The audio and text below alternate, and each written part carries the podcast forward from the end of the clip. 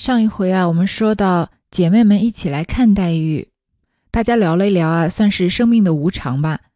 有些人本来就是北边的，有些人是根子在南边，生长在北边；有些是生长在南边，现在到北边的。现在大家呢都在这个京城凑在一起了。聊完之后呢，又勾起了林黛玉思念父母的心情。吃饭的时候呢，和紫娟和雪雁聊了一聊刘五儿。这里是高鹗把刘五儿写的死而复生了。说这个林黛玉的汤啊，是刘五儿帮她做的。吃完饭呢，要加衣服的时候，又偶然间看到了包裹里面之前和贾宝玉闹矛盾的时候捡破的香囊扇袋，还有宝玉这个通灵玉上的穗子，又怀念了一番过去的感情。最后呢，把琴谱翻出来，写了用依兰和丝弦两操合成音韵，作为回信要回给宝钗。可以算是这个情绪丰富又细腻的林黛玉的一天的流水账吧。却说宝玉这日起来梳洗了，带着贝明正往书房中来，只见墨雨笑嘻嘻的跑来迎头道：“二爷今日便宜了，太爷不在书房里，都放了学了。”宝玉道：“当真的吗？”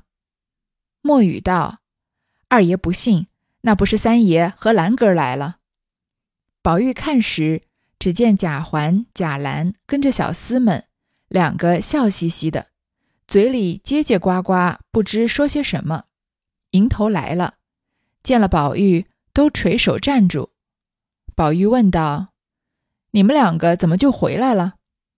贾环道：“今日太爷有事，说是放一天学，明儿再去呢。”宝玉听了。方回身到贾母、贾政处去禀明了，然后回到怡红院中。袭人问道：“怎么又回来了？”宝玉告诉了他，只坐了一坐，便往外走。袭人道：“往哪里去？这样忙法，就放了学。依我说，也该养养神了。”宝玉站住脚，低了头，说道：“你说的话也是。”但是好容易放一天学，还不散散去，你也该可怜我些儿了。袭人见说的可怜，笑道：“由爷去吧。”正说着，端了饭来，宝玉也没法儿，只得且吃饭。三口两口，忙忙的吃完，漱了口，一溜烟往黛玉房中去了。这一段啊，这么洋洋洒洒写了一大段，其实意思就是呢，宝玉今天不用上学，于是他去找林黛玉了。真是三两句话就能说清楚的事情。在曹雪芹写《红楼梦》的时候，他有时候也会写到很细节的东西，但是那些细节不让我们觉得枯燥无味。我有时候读高鹗的后四十回啊，会想，是不是因为曹曹雪芹的这个名声已经在那里，所以他写的每一句话，大家都会仔细的研读。探讨它背后的深意，然后发展开来。而高鹗呢，因为他叙书，不管从内容还是文笔啊，都是比较有争议的，所以他有时候写了一大段话，大家就无心去研究这些背后的事情，就觉得他写的是废话。会不会是因为这种先入为主的观念呢？但是有时候又转念一想啊，曹雪芹在写出《红楼梦》之前，也是个名不见经传的人，这就所谓的是金子一定会发光吧。谁的名声也不是无缘无故来的，就好像如果你看了高鹗这一段，读起来真的是索然无味。高鹗的后四十回啊，就像我们前面说的那样，因为他不是曹雪芹，他怀，我觉得他是怀这种敬畏的心在续写《红楼梦》的，所以很多东西啊，他不敢放开胆来写，都是浅尝辄止。比如说元春第二次省亲那段写的就非常的枯燥无味，这段也是一样。嗯，甚至都没有什么好解释的，两句话就说完了。走到门口，只见雪雁在院子中晾娟子呢。宝玉应问：“姑娘吃了饭了吗？”雪雁道：“早起喝了半碗粥，懒待吃饭。这时候打盹儿呢。二爷且到别处走走，回来再来吧。”宝玉只得回来，无处可去。忽然想起惜春有好几天没见。便信步走到了风轩来，刚到窗下，只见静悄悄，亦无人声。宝玉打量，他也睡午觉，不便进去。才要走时，只听屋里微微一响，不知何声。宝玉站住再听，半日又啪的一响。宝玉还未听出，只见一个人道：“你在这里下了一个子儿，那里你不应吗？”宝玉方知是下大棋，但只急切听不出这个人的语音是谁。底下方听见惜春道：“怕什么？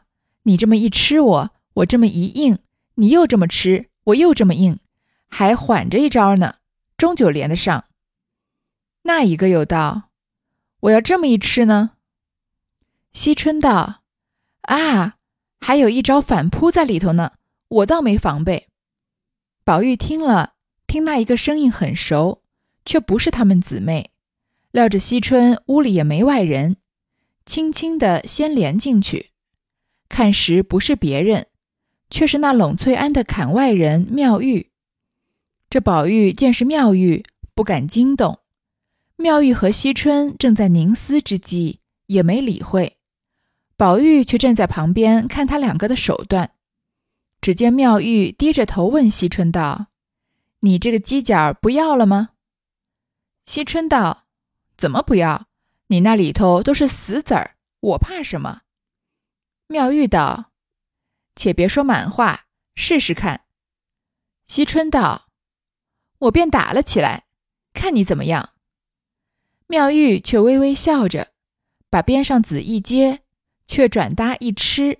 把惜春的一个角都打起来了，笑着说道：“这叫做倒脱薛氏。”这宝玉啊去找黛玉，但是黛玉正在睡午觉，于是宝玉呢就想起来去找找惜春好了。在窗外啊听到里面，原来惜春在和一个人下大棋，这个下大棋就是下围棋的意思。听不出啊跟惜春下棋的另外一个人是谁。后来慢慢的听啊，原来发现是妙玉。两个人呢在讨论一些围棋的专业术语。我记得我小的时候，我爸爸比较喜欢看围棋。我那时候觉得这是世界上最枯燥的东西，就一个棋盘这样竖着嘛，然后左右两个人，一般都是一个男的，一个女的解说员。男的解说员通常比较资深，是九段，然后女的解说员是什么二段、三段，有时候也有资深的。然后真正在下棋比赛的两个人呢，每走一步，他们就在这个。屏幕上的棋盘里面演练他们俩走的那一步，然后开始分析各种专业术语啊，什么这里可以飞一个啊，这里可以吃一个，还有大飞小飞，好像。然后下到这个下棋者在思考的时候，他们俩就会开始演练，说如果是我，我这么下可以怎么样？然后另外一个人说我就这样应。这一段那段对话就很像这里惜春和妙玉的对话，可以看得出啊，惜春下棋是不如妙玉的。这个妙玉问惜春：“我下这个子儿在这儿，你怎么不应？”惜春就说啊，我不怕，他觉得自己还留了后招。结果妙玉说啊，那如果我这么一吃呢？就说妙玉想到了一个惜春没有想到的这个下棋的方法。那惜春就说，哎呀，还有一招反扑在里面呢，我倒没有防备。过了一会儿呢，妙玉就走，呃，带宝玉就走进去看妙玉和惜春下棋，两个人正在全神贯注，也没有理他。妙玉就问惜春说：“你这个犄角不要了吗？”惜春就说啊，那个里面是死子儿，我怎么不要？我怕什么呀？没有活路好走的子儿，那妙玉就说啊，你话别说的再太满，试试看。最后啊，妙玉把惜春的一个角都打起来了，就说啊，这叫倒脱薛氏，这是下围棋里面的一个术语，是也叫脱骨或者提后再断，就好像是相当于嗯蜥蜴吧或者壁虎断尾求生的这个意思，先在对方提掉自己的数子以后啊，再反过来叫吃，擒住对方的数子。我在这个百度百科里面查到啊，说围棋的对局实战里面倒脱靴的棋形啊是经常出现的，但是业余棋手往往不认识这种棋形，不知如何走出倒脱靴，而在局部失去了最佳的应对，甚至导致死棋。这里惜春在这个故事里面就是个业余的选手，不知道有倒脱靴式，所以呢在局部失去了应对。那妙玉当然就是专业棋手的意思了。惜春尚未答言。宝玉在旁情不自禁，哈哈一笑，把两个人都唬了一大跳。惜春道：“你这是怎么说？进来也不言语，这么使促狭唬人？你多早晚进来的？”宝玉道：“我头里就进来了，看着你们两个争这个犄角。”说着，一面与妙玉施礼，一面又笑问道：“妙公轻易不出禅关？”今日缘何下凡一走？妙玉听了，忽然把脸一红，也不答言，低头自看那棋。宝玉自觉造次，连忙陪笑道：“倒是出家人比不得我们在家的俗人。头一件，心是静的，静则灵，灵则慧。”宝玉尚未说完，只见妙玉微微的把眼一抬，看了宝玉一眼，复又低下头去。那脸上的颜色渐渐的红晕起来，宝玉见他不理，只得讪讪的旁边坐了。惜春还要下子，妙玉半日说道：“在下吧。”便起身理理衣裳，重新坐下，痴痴的问宝玉道：“你从何处来？”宝玉巴不得这一声，好解释前头的话，忽又想到。或是妙玉的讥讽，转红了脸，答应不出来。妙玉微微一笑，自和惜春说话。惜春也笑道：“二哥哥，这什么难答的？你没有听见人家常说的‘从来处来’吗？这也值得把脸红了，见了生人似的。”妙玉听了这话，想起自家，心上一动，脸上一热，必然也是红的。倒觉不好意思起来，应站起来说道：“我来的久了，要回庵里去了。”惜春知妙玉为人，也不深留，送出门口。妙玉笑道：“久已不来这里，弯弯曲曲的，回头的路头都要迷住了。”宝玉道：“这倒要我来指引指引，何如？”妙玉道：“不敢。”二爷前请，很好。这个高鹗在这里啊，又写崩塌一个人设，就是妙玉。我们都知道妙玉喜欢宝玉，但是我们为什么会知道妙玉喜欢宝玉呢？就是如果我们嗯是自己在看《红楼梦》，第一次看，可能不会感觉到妙玉和宝玉之间有情愫，常常都是要听别人解释，或者嗯看了一些注释的版本才知道。比如说妙玉特地把自己的茶杯给宝玉喝茶呀。比如说，谁都要不到这个红梅，只有宝玉能妙要到。虽然我们能感体会得到妙玉喜欢宝玉，但是呢，也没有像嗯这段里面写的，好像把妙玉都写到有点花痴了。因为妙玉是整个《红楼梦》里面算是最清高的人，他连林黛玉他都要嫌他粗俗呢。所以妙玉对宝玉的好感啊，你也感觉是那种冷冷的好感，不是很炽热的热烈的爱情。它是通过一些很微小的细节表现出来的，正因为有是这种似有若无的好感，所以才能让人感觉这种感情是不落俗套的。因为《红楼梦》里面描写各种各样的爱情和欲望嘛，宝玉和黛玉之间，宝玉和袭人之间，或者和晴雯之间，那写多了未免让人觉得枯燥。但是，所以宝玉和妙玉之间的这个情愫啊，就被曹雪芹写得非常的高级。我觉得宝玉和妙玉的爱情啊，也像曹雪芹开头写的那样，无为有处有还无，就是好像有又好像没有。但是高鹗这一段这么一写啊，就把它写俗了。我们就感觉宝玉和妙玉的爱情好像从飘在天上突然掉到了地上，而妙玉这个人呢，也从飘在天上变成掉在地上了。你看啊，宝玉进来啊，在旁边哈哈一笑，因为他觉得妙玉的这招倒脱靴式很妙。把妙玉和惜春都吓了一跳，惜春就问他：“你什么时候进来的？”宝玉就说：“啊，我早就进来了，看你们两个在争这个犄角上的棋呢。”一边啊和妙玉施礼，一边又笑着问说：“妙公轻易不出禅关，今日何缘下凡一走？”就把妙玉形容的好像天上的仙子一样，因为她出了这个龙翠庵啊，就好像是下凡间一趟。你看这里妙玉啊，就脸一红，不答言，低头看棋。这个反应就有点过于的像宝像黛玉了，宝玉呢觉得造次，就又继续夸他。那宝玉话还没说完，说着妙玉啊，微微的把眼一抬，然后看了宝玉一眼，又低下头去，脸上的颜色渐渐的红晕起来。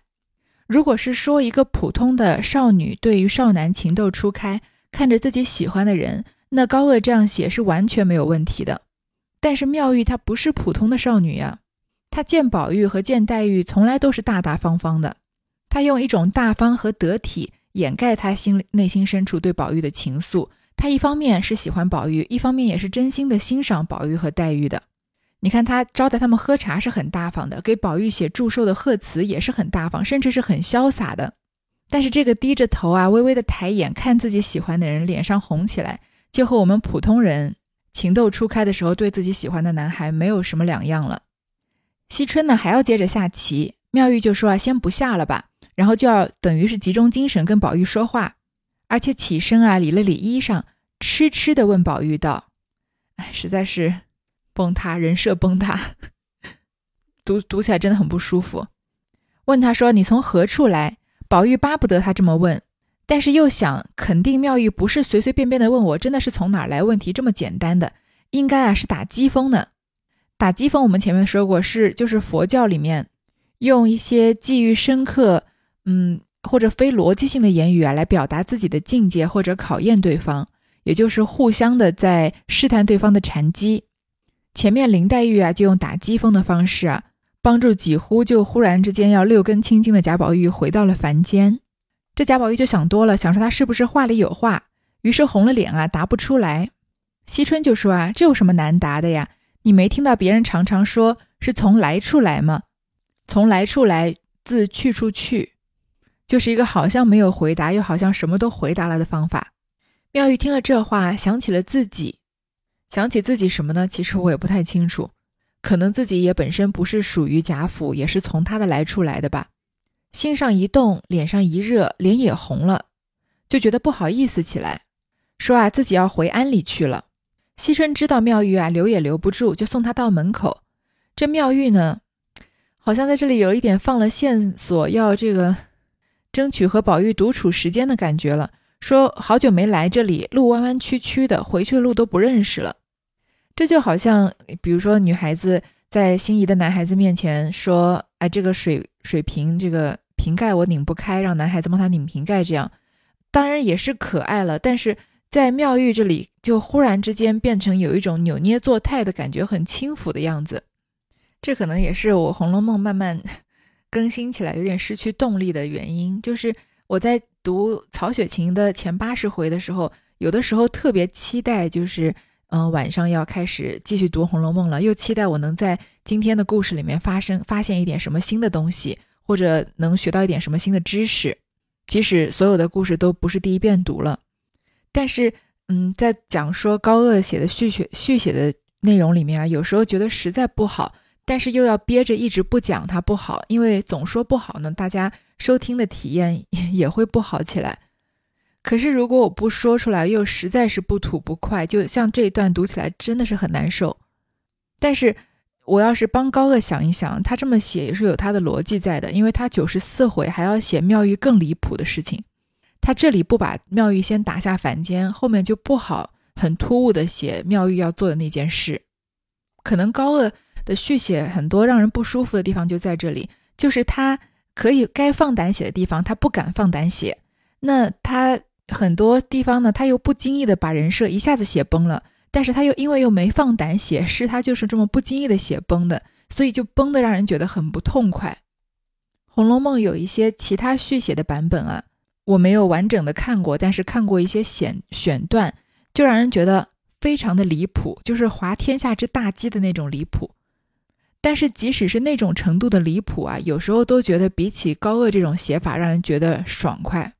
比如说，就把《红楼梦》直接写成《水浒传》了，那种感觉，都比高鹗这种不痛不痒，但是谈笑间你喜欢的角色一个一个就被他写崩了，这样的感觉还是要好一些。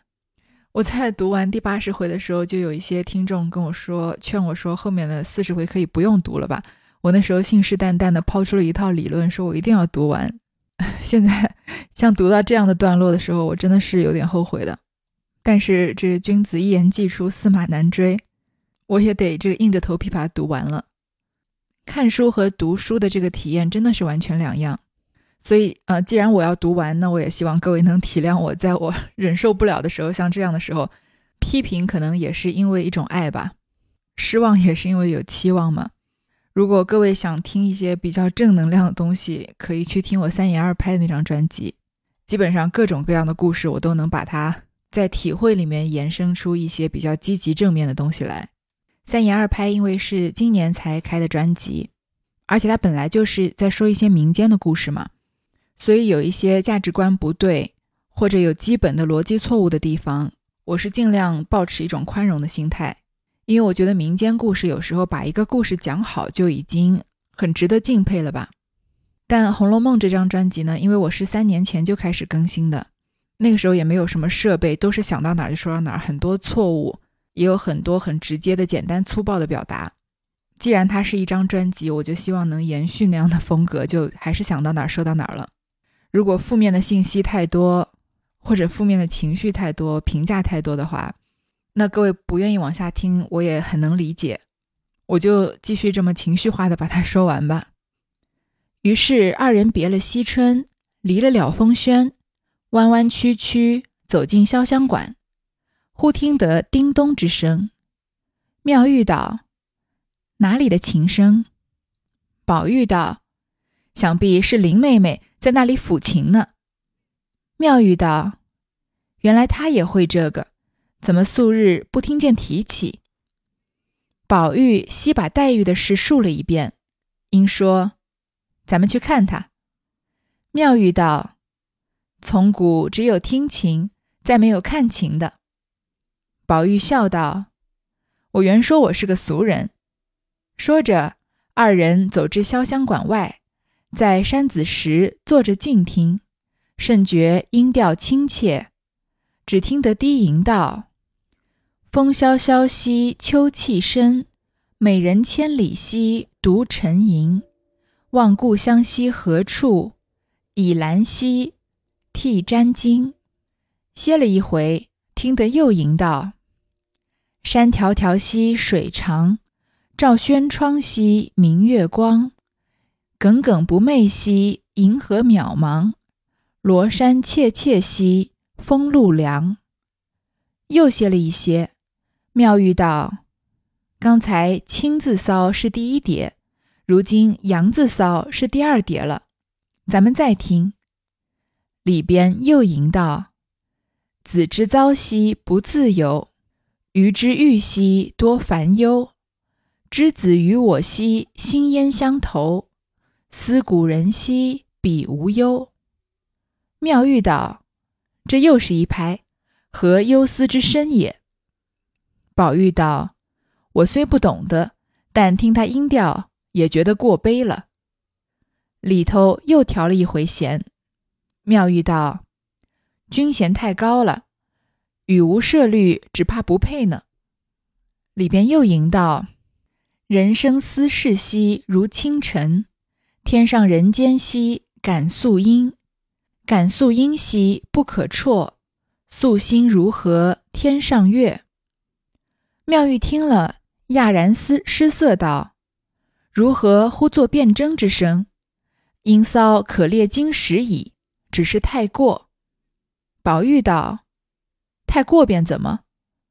妙玉道：“恐不能持久。”正议论时，听得军弦“嘣”的一声断了。妙玉站起来，连忙就走。宝玉道：“怎么样？”妙玉道：“日后自知，你也不必多说。”径自走了，弄得宝玉满肚疑团，没精打采的归至怡红院中，不表。这宝玉啊，给妙玉带路，离开了风轩啊，走进了潇湘馆。这个近是远近的近啊，就是靠近潇湘馆的地方，没有进去。听到有人在弹琴，宝玉就说啊，一定是林妹妹在弹琴，我们啊去看她弹琴吧。妙玉就说啊，从古到今啊，琴音都是靠听的，哪能靠看呢？意思就是说啊，我们不能进去看林黛玉弹琴，我们坐在这里听她弹琴就好。宝玉就说啊，原来我是个俗人，于是两个人就没有进潇湘馆，在山子石上呢坐着听黛玉弹琴。因为这个高鹗前面已经把妙玉写成了一个凡人嘛，所以这里我们也有点习惯了。也许听琴看琴的这套理论成立，但是就前面这个妙玉看到宝玉脸红啊，抬眼看他，也很难不让人联想啊。他是阻止宝玉宝玉去看林黛玉，而希望自己和宝玉独处，于是就在外面两个人听他弹琴呢。这一曲啊，就是说天气很冷，秋天已经深了，美人呢在远家乡远离家乡千里的地方啊，独自在低吟，不知道故乡在哪里。倚着栏杆啊，我在我的眼泪沾满了我的衣裳。这就是妙玉说的“清”字骚，因为它押的韵，沉吟的吟啊，沾巾的巾啊，都是押清字韵的嘛。黛玉歇了一会儿呢，又唱了第二曲。第二曲呢，押的是阳字骚，也没有什么特别深的含义。这个歌词啊，也就是说啊，离家乡很远，倚着窗户啊，在看月亮，因为思乡呢而睡不着觉，连这个衣衫凉了或者自己身体冷了都没有感觉到。妙玉和宝玉啊，继续听下面的第三曲。第三曲呢，就是更加的悲切一些。而且超越了说思乡之情，开始说到了一些男女之情。子就是你的意思，就说你这个人呢，一生的遭遇是没有自由的。予这个给予的予，这里应该是我的意思。就我的一生呢，也有很多的烦恼。之子与我兮，心焉相投。之子就是这个人或者那个人，就是那个人，就是前面说的你，就是你和我啊，是心心相印、心灵相通的。思古人兮，彼无由。这句话呢，本来是出自《诗经》，是说啊，我思故人，彼无由兮。这里面的故人本来是说自己去世的妻子，本来是说啊，我去世的妻子总是能匡正我的言行，使我没有过失。这里呢，说的就是思念老朋友的意思，但是呢，用的有一点稍嫌牵强，因为你借用别人一篇写妻子的诗来表达友情是比较说起来有点怪的。我想可能是高鹗为了押韵才这么写的吧。总之就是林黛玉的第三首歌里面啊，有了一个对象，她在对这个对象唱歌。妙玉就说啊，她又押了一个韵，这首歌啊忧思过深了。宝玉就说啊，我虽然听不懂他词词唱的是什么，但是听这个音调音调啊，也觉得太悲了一些。里面呢，林黛玉又调了一回弦。黛玉在这里弹琴啊，妙玉就相当于是个乐评人。